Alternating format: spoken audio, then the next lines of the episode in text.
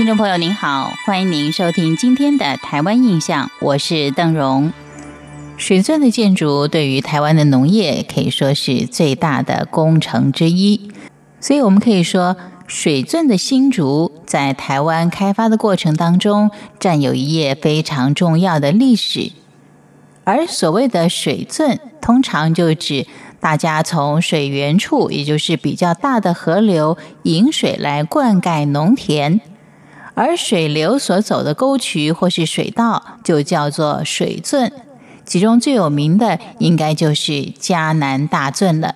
这些水圳更使得台湾许多原本干旱而难以耕作的农地，获得了源源不绝的水源。农人跟农业的收成，也逐渐脱离原本所谓看天吃饭或是看天田的无奈。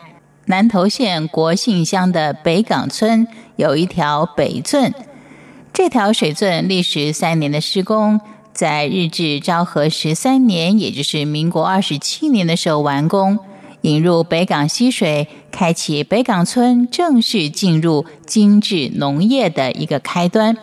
北港村这个小村子的开发，大概可以追溯到清初，民政军师率兵招抚。派人到这里来开辟田园耕种。这个小山村虽然临近北港溪，但是因为取水不容易，所以农业的发展始终受到很大的限制。在民国二十年前后，客家人进入了这个地区定居，他们大多是从事于采樟脑跟熬制樟脑的工作。由于当时从事于樟脑相关工作，获益非常的高，因此陆陆续续的就吸引了许多人到这里垦荒定居。但是却因为僧多粥少，制作樟脑的工作日渐的是不敷需求，因此大家就开始把重心转移到农业。但是因为缺乏灌溉水源，初期是以种植像番薯、黄豆、甘蔗为主。因为这些农作是不需要灌溉很多的水，一直到日治后期，因为水钻设施渐渐的趋于改良，使得农业发达，一度成为国姓乡的最大米仓。从北港国小附近的一条小路就可以到达北圳。由于北圳圳路通过的地形起伏很大，沿路可以说是遇山凿洞、遇水架桥。而北圳的跨越五蓬溪的时候，就架设了一座弧形的水桥。水桥是建于民国四十年代，下方采取的是一个圆弧的拱圈造型。除了能够增强桥梁的结构，也让原本死气沉沉的灰色水泥建筑增添了柔美的线条。北镇的沿线已经被开发成步道。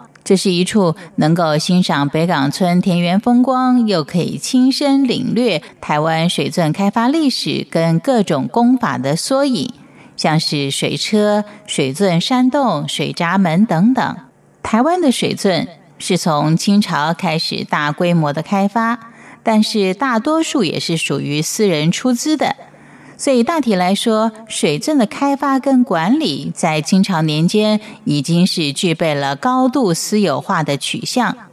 到了日治时期，总督府登记的大小皮圳，对于公众利益有相关的，就指定为公共皮圳，并且颁布各项法令跟规则。